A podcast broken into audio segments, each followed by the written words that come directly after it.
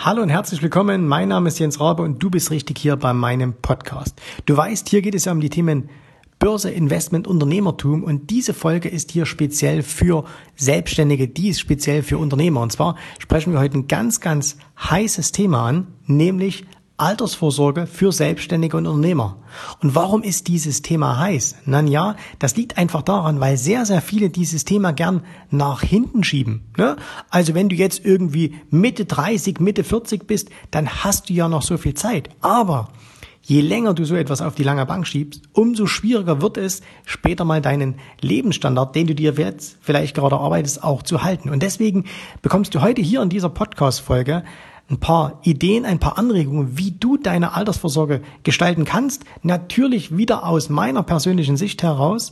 Und ich bin aber sicher, es sind viele Tipps dabei, die auch dir helfen, deine Altersvorsorge besser zu gestalten.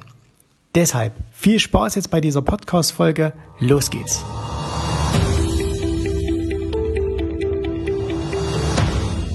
Ich habe da glücklicherweise in den letzten Jahren sehr, sehr viele Erfahrungen machen können, beziehungsweise ich habe sehr viele ähm, Dinge erlebt, die ich heute für mich heranziehen kann. Ihr wisst ja, alles im Leben ist gut und wenn es abschreckendes Beispiel ist und ihr wisst ja vielleicht auch, dass ich, bevor ich äh, mich als Händler selbstständig gemacht habe, dass ich mal Versicherungskaufmann gelernt habe. Und ich habe natürlich auch viele Jahre in diesem Beruf gearbeitet, also bis ich so äh, knapp über 30 war, das waren also auch gute 12, 13 Jahre. Keine Ewigkeit, aber immerhin. Und ähm, mir sind ein, ein, paar Sachen aus dieser Zeit extrem im Gedächtnis geblieben. Und eine davon war die Tatsache, dass ganz viele Kunden, die ich damals hatte, Selbstständige waren. Also so der klassische äh, Selbstständige, ich arbeite selbst und ständig. Ne? Also genau das, was eigentlich am Anfang jeder anstrebt, was aber am Ende eigentlich keiner bleiben möchte. Wir kommen aber gleich nochmal drauf. Und ähm, viele dieser, ähm, dieser Angestellten waren so, naja, halt Handwerker, ne? Tischler, äh, was weiß ich, irgendwie eine, eine Metzgerei oder ein Malerbetrieb oder irgend sowas. Und viele von denen, wenn man mit denen damals gesprochen hat über Altersvorsorge, haben immer gesagt, naja, meine Altersvorsorge, das ist hier meine Firma. Und oftmals waren das sogar Selbstständige, die zu diesem Zeitpunkt sehr gutes Geld verdient haben.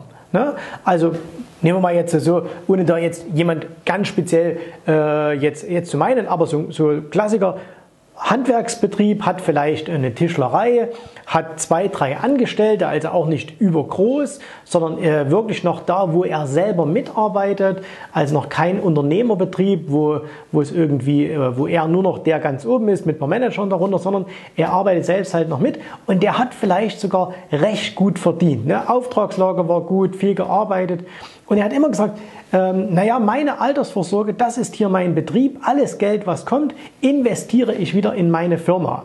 So, jetzt 20 Jahre später, wie schaut das Ganze aus? Viele von denen haben jetzt, obwohl sie viele, viele Jahre lang gutes Geld verdient haben, die sind jetzt nicht unbedingt arm, aber Riesensprünge können die auch nicht machen. Und zwar, weil die einfach einen ganz klassischen Fehler gemacht haben, nämlich die haben darauf vertraut, dass ihre Firma irgendetwas wert wäre. Wenn man aber ganz ehrlich ist, so als Selbstständiger, selbst wenn man gutes Geld verdient, das, was man als Firma bezeichnet, ist in der Regel überhaupt nichts wert. Wenn ich zum Beispiel meine Firma hier anschaue, ne, das, was in der Firma drin steht, ist überhaupt nichts wert. Also hier so ein bisschen Computerkram. Ne? Und wir haben wirklich sehr, sehr viele Computer. Wir haben sehr, sehr teure Computer. Äh, wir haben das, äh, ich glaube schon, wir haben so, so ziemlich das, das äh, mit das Beste, was man so kaufen kann. Äh, die ganze Technik und so weiter und so fort. Wenn man das verkaufen müsste, ne, das hat alles überhaupt keinen Wert. Ähm, also wenn du heutzutage so, einen Rechner kaufst, äh, der hat mal 4.000, 5.000 Euro gekostet, was kriegst du denn noch, wenn du den verkaufen musst? Nix. Ne? Und wir verdienen ja auch nicht, in meinem Fall zum Beispiel ist es ja auch so, äh, ich verdiene ja mein Geld auch nicht mit den Dingen, die hier drin stehen, sondern mit meinem Kopf. So, und den Kopf kann ich aber nicht verkaufen, möchte ich auch nicht. Und genauso war es bei diesem Beispieltischler. Ne? Der hat immer gutes Geld verdient. Warum? Weil er eben losgegangen ist und hat gesagt, okay, er hat Akquise gemacht, er hat Kunden rangeholt, er war gut in dem, was er gemacht hat und deswegen kam immer Geld rein. Und er hat halt gedacht, naja, irgendwann äh, äh, kann er diesen Betrieb mal verkaufen für ein paar hunderttausend Euro, vielleicht eine Million und äh, das ist dann seine Altersvorsorge. Fakt ist aber, wenn er aus der Firma raus ist, ist das andere nur noch eine leere, relativ wertlose Hülle. Also die Maschinen, die mal 100, 200.000 Euro gekostet haben, die sind nichts mehr wert. Da kriegst du vielleicht 30, 40.000 Euro dafür. Schlechte Altersvorsorge. Ne? Also damit kannst du nicht lange überleben. Äh, wenn du sagst, du hörst mit 60 auf und willst noch 30 oder 25 Jahre machen, pf, relativ wenig dann. Ne? Und das ist, glaube ich, so ein, äh, so, ein, so ein Problem, was ganz, ganz viele haben, dass sie sich einfach keine Gedanken machen, dass das, was sie jetzt haben, für die Zukunft überhaupt keinen Wert hat. Und äh, so geht es übrigens auch vielen Tradern, die sagen, ich bin ja finanziell frei, äh, ich kann traden, verdiene eine Menge Geld. Genau, solange du tradest, so, sobald du mal aufhörst, ne, kommt auch kein Geld mehr rein. So, und deswegen musst du eins machen, wenn du eben Altersvorsorge betreiben willst, du musst anfangen, Gelder aus deinem Betrieb herauszuziehen.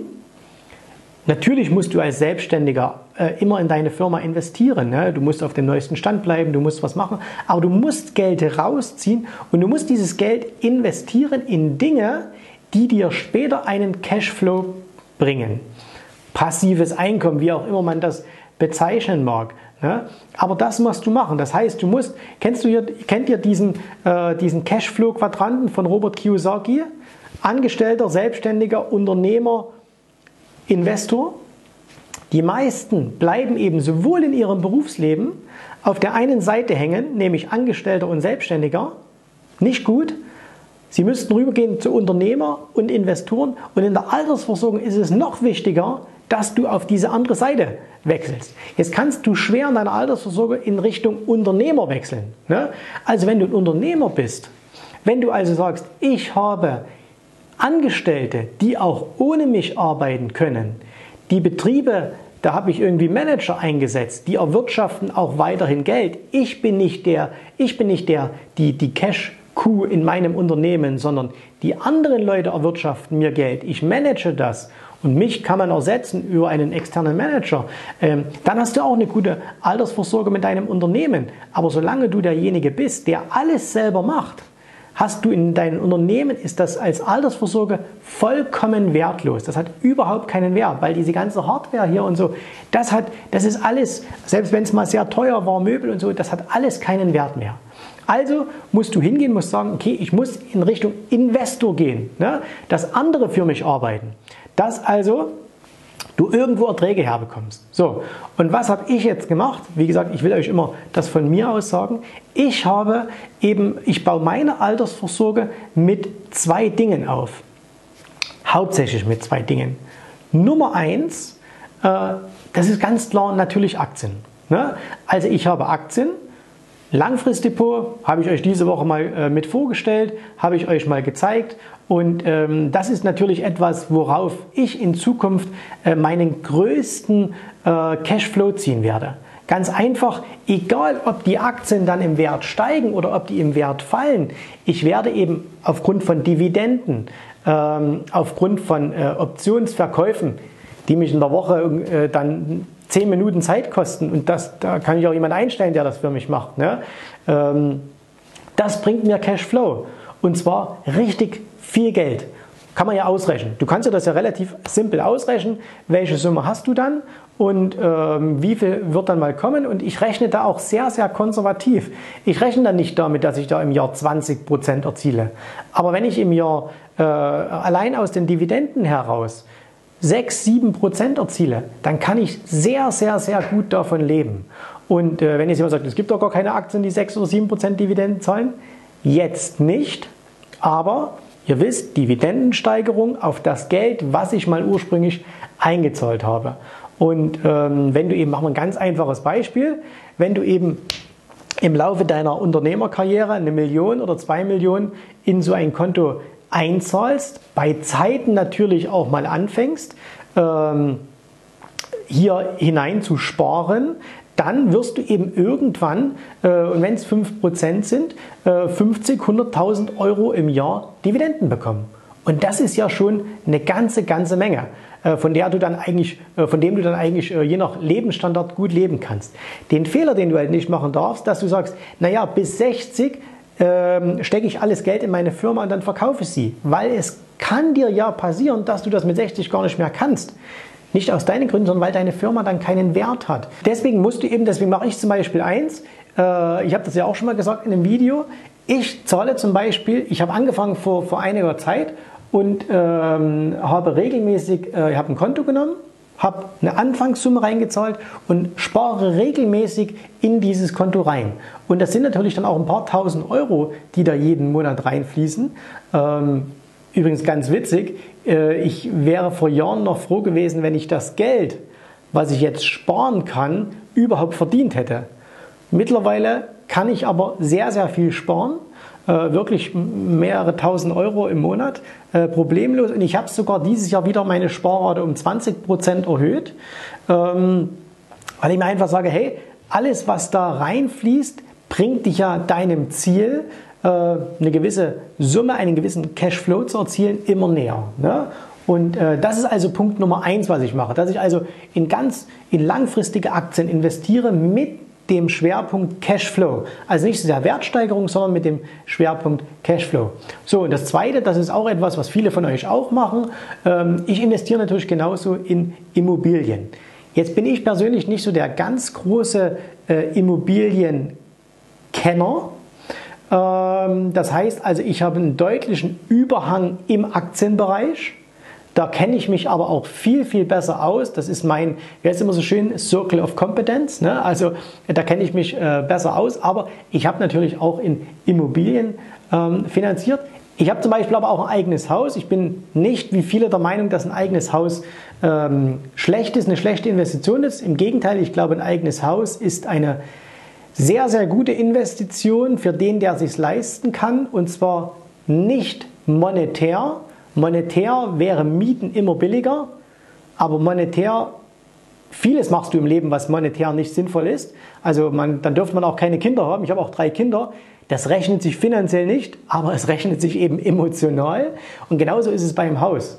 Die Freiheit, die dir ein Haus gibt, die, die Geborgenheit, die dir ein Haus gibt, dass du sagst, du hast eine Basis, du hast einen Heimathafen, ne, ist extrem wichtig und ähm, schon der alte Costolani, großes Vorbild, hat gesagt, äh, jeder Mann sollte sich sein eigenes Haus zulegen, äh, um, um, mit seiner Familie da zu wohnen. Finde ich auch. Können wir auch mal ein extra Video darüber machen. So, das heißt, ich bin jetzt nicht so der ganz große Kenner in Immobilien, aber ich investiere natürlich auch in Immobilien. Das heißt also in vermietete Immobilien. Und äh, ich habe zum Beispiel jetzt gerade hier äh, das Haus gekauft, wo wir unsere Büros haben. Also wir haben ja so ein ganzes Haus hier und das haben wir gemietet und das habe ich jetzt gekauft. Warum? Nicht so sehr aus steuerlichen Gründen, weil Steuern sparen ist da jetzt nicht so wahnsinnig viel, aber es ist halt einfach so, dass ich sage, okay, das ist eine, ist eine Top-Immobilie, die liegt äh, hier bei uns äh, in, in Zwickau an einem, an einem super Standort und ähm, wenn ich mal irgendwann aufhöre, dann kann ich diese Immobilie weitervermieten. Ne? Das heißt, ich kann diese Immobilie weitervermieten. Äh, da wüsste ich, die würde ich äh, jederzeit vermietet bekommen. Natürlich, jetzt können die Schwarze ja wieder kommen und sagen, ja, was ist, wenn in Deutschland alles zusammenbricht und so weiter. Aber gut, das haben wir immer schon. Ne? Das ist, äh, ähm, das, ähm, wenn es halt alles zusammenbricht, ja, dann muss ich irgendwas anderes machen. Dann halt, halt nach Amerika oder sonst irgendwas. Aber das heißt, hier generiere ich dann später auch mal Mieteinnahmen und so habe ich es auch mit ein paar Privatimmobilien gemacht. Das heißt also Eigentumswohnungen, ähm, die vermietet sind, die Rendite bringen und wo man eben so eine Art passives Einkommen erzielt, wobei passiv ja nie stimmt. Es muss sich ja immer jemand kümmern. Und das ist also auch etwas, was ich tue, wo ich also auch äh, in Immobilien investiere. So, und summa summarum, was musst du also als Unternehmer als Selbstständiger machen. Äh, du musst in irgendetwas im Laufe deiner Unternehmerkarriere investieren, was dir später Ertrag bringt. Und äh, so machen es übrigens auch alle Großen. Ne? Also ähm, wo, wo, womit oder wovon leben denn viele Unternehmer, die äh, Firmen haben. Naja, die leben eben von Dividenden, von Tantiemen, die ihre eigenen Firmen ausschütten. Selbst wenn diese Firmen jetzt nicht börsengelistet sind. Also wenn du eben jetzt sagst, okay, dir gehört eine Firma, die läuft auch ohne dich und die macht eben im Jahr eine Summe X und du bist nach wie vor der Hauptgesellschafter, dann kriegst du eben einen entsprechenden äh, Dividendenertrag oder eine Gewinnausschüttung, was ja nichts anderes ist. Und damit hast du Cashflow. Oder sie haben eben äh, Häuser gekauft, die vermietet sind, damit du Cashflow hast. Ne? Also Altersvorsorge ist es nicht, ein Bankkonto zu haben, wo Millionen darauf sind, wo du dann sagst, ich ziehe da jetzt jeden Monat Geld raus, sondern Investitionen oder Altersvorsorge sind am besten Investitionen, die von sich heraus Cashflow produzieren, Geld ausschütten, dass du davon leben kannst und im optimalen Falle, dass du dieses, äh, dieses äh, Kapital, was dir den Cashflow produziert, niemals reduzieren musst. Ne? Also dass du nichts verkaufen musst, dass du alles behalten kannst. Und da bieten sich nun mal Immobilien oder aber eben sogar Aktien extrem gut an, weil du eben diese regelmäßigen Zahlungsflüsse hast. Ne? Wenn du eine Immobilie hast, äh, mit guten Mietern, in einer guten Lage, mit, mit einer guten Ausstattung, die sich gut vermietet, wirst du immer deine Mieten bekommen, egal was draußen rum mit den Immobilienpreisen passiert. Ne? Vielleicht mal ein bisschen mehr, mal ein bisschen weniger, aber du wirst deine Erträge bekommen. Und mit Aktien ist es genauso. Wenn du eben ein Depot hast, was dir im Jahr 100.000 Euro Dividenden bringt, äh, dann ist doch vollkommen egal, was das Depot wert ist. Es wird dir 100.000 Euro Dividenden bringen und wenn du es richtig gemacht hast, im Jahr darauf 103.000 oder 105.000. So, und deswegen mein Tipp für euch, man soll eigentlich keine ungefragten Tipps geben, aber ähm, wenn ihr es so ähnlich machen wollt wie ich, investiert in Werte, die Cashflow produzieren. Also ähm, ich höre mal, Altersvorsorge ist dann, dass man sich einen Weinkeller zulegt oder Oldtimer kauft oder sonst irgendwas. Das sind alles tolle Sachen. Ne? Also ich mag auch einen tollen Wein. Ich finde auch, ich könnte mir auch ähm, ein paar Oldtimer zulegen, finde ich auch super. Problem ist aber nur, die produzieren nichts, die bringen keinen Cashflow. Und wenn du keinen Cashflow hast, hast du keine Altersvorsorge. Du brauchst Cashflow, Cashflow, Cashflow. Okay, schreibt mir mal eure Meinung dazu. Wie macht ihr denn das Ganze? Wie habt ihr denn das geplant? Das Schöne ist, wir sind ja alle jung, wir haben ja alle noch viel Zeit und äh, können uns viel aufbauen. Wie macht ihr denn das? Was habt ihr für Ideen? Wo spart ihr hin? Spart ihr überhaupt? Spart ihr regelmäßig? Spart ihr auch so, dass es sich lohnt? Also wenn du ein Selbstständiger bist und sparst im Monat 200 Euro, da wirst du nicht allzu weit kommen. Ne? Da musst du schon mal noch eine Null hinten ran machen. Und wenn du sagst, das kann ich mir nicht leisten, dann musst du dir Gedanken machen, wie du das leisten kannst. Ähm, weil für mich war es immer so, als Selbstständiger, ich habe immer gesagt, wenn ich selbstständig bin, wenn ich ein Unternehmen habe und ich verdiene nicht mindestens 10.000 Mark im Monat, ja, als es noch D-Mark gab, dann brauche ich es auch nicht machen. So, also unter dem, das war für mich so unterstes Level, äh, was ich angestrebt habe, was ich am Anfang auch nicht verdient habe. Hatte ich im Laufe der Zeit dann äh, aber gegeben. Und das ist einfach wahnsinnig wichtig, ähm, dass man dieses Geld aber eben nicht rausballert, dass man sagt, okay, jetzt hier ähm, noch ein Auto und noch ein Haus und noch irgendwie äh, Sachen, sondern dass man sagt, nein, man muss es auch investieren, man kann trotzdem gut leben. Ne? Also ich glaube, ich lebe jetzt auch nicht so schlecht, aber man muss eben trotzdem das ist zumindest meine Überzeugung. Man muss das Geld investieren. Äh, man muss jetzt nicht auf der Matratze in der Einzimmerwohnung schlafen, aber man muss schon vernünftigen Lebensstil und äh, dann wirklich investieren in langfristige Dinge, die Cashflow produzieren. Vielen Dank, dass du heute dabei warst. Wenn dir gefallen hat, was du hier gehört hast, dann war dies nur ein erster kleiner Einblick.